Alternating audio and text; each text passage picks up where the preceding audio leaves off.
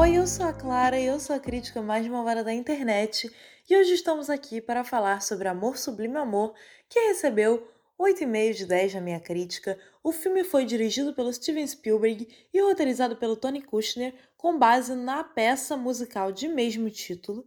E o filme é ambientado na Nova York dos anos 1950 e acompanha os jovens Tony e Maria, que apesar de serem ligados a gangues de rua rivais, se apaixonam mas o relacionamento deles apenas serviria para alimentar ainda mais a guerra existente entre essas duas gangues, os Sharks e os Jets.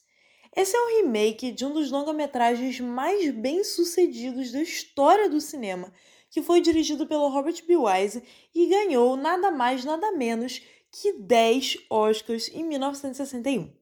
Diante disso, é válido o questionamento de se essa versão do Spielberg seria mesmo necessária, se ela teria alguma coisa nova a trazer. Mas felizmente a resposta é sim, e esse novo filme tem muito a mostrar para o público e é ótimo que ele tenha sido feito, principalmente porque O Amor Sublime Amor de 1961 tinha diversos problemas relacionados à representação dos seus personagens porto-riquenhos, Muitos deles interpretados por atores brancos usando uma pesada maquiagem, fizeram aí uma brown face neles. E agora, nessa nova versão, esses erros são consertados, os personagens não são estereotipados e eles têm a chance de serem interpretados pelos atores corretos, finalmente.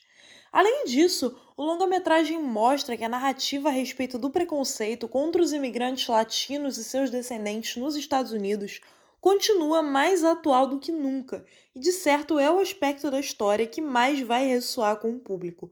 Outra coisa que gostei muito é que esse é um filme que abraça o bilinguismo, ele tem vários momentos em espanhol, o que faz todo sentido e foi muito legal ver.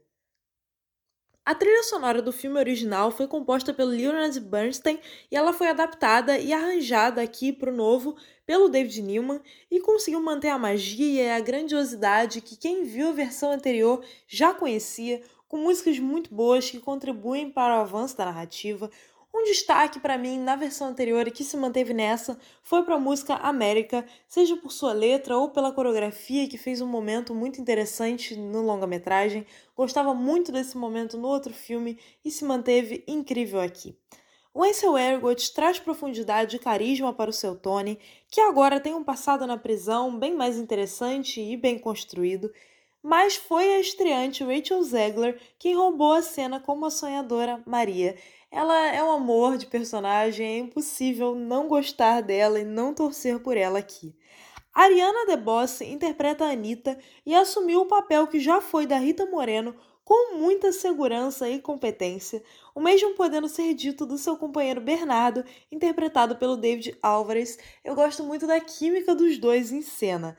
É um casal aí de mas para mim eles foram tiveram tanta química quanto o casal principal. A Rita Moreno é a única do elenco original a retornar, dessa vez como a Valentina, e é maravilhoso tê-la de volta, faz com que o filme simplesmente pareça mais certo, sabe? Mas eu preciso dizer que se a narrativa sobre o preconceito ainda ressoa com a audiência contemporânea, talvez até mais hoje, o súbito amor à primeira vista talvez tenha envelhecido um pouco. Ainda que essa seja uma reinterpretação de Romeu e Julieta, isso é bem perceptível aqui, e o casal seja adorável, por vezes parece surreal que em questão de poucos dias os dois estejam assim, tão desesperadamente apaixonados. Exige uma grande suspensão da descrença por parte do espectador isso. E também vale pontuar que a sequência final soa bem mais dramática e emocionante na versão anterior do que nessa. Foi um sentimento que eu tive quando vi o filme acabar que eu não fui tão arrebatada emocionalmente com o final como eu fui da outra vez.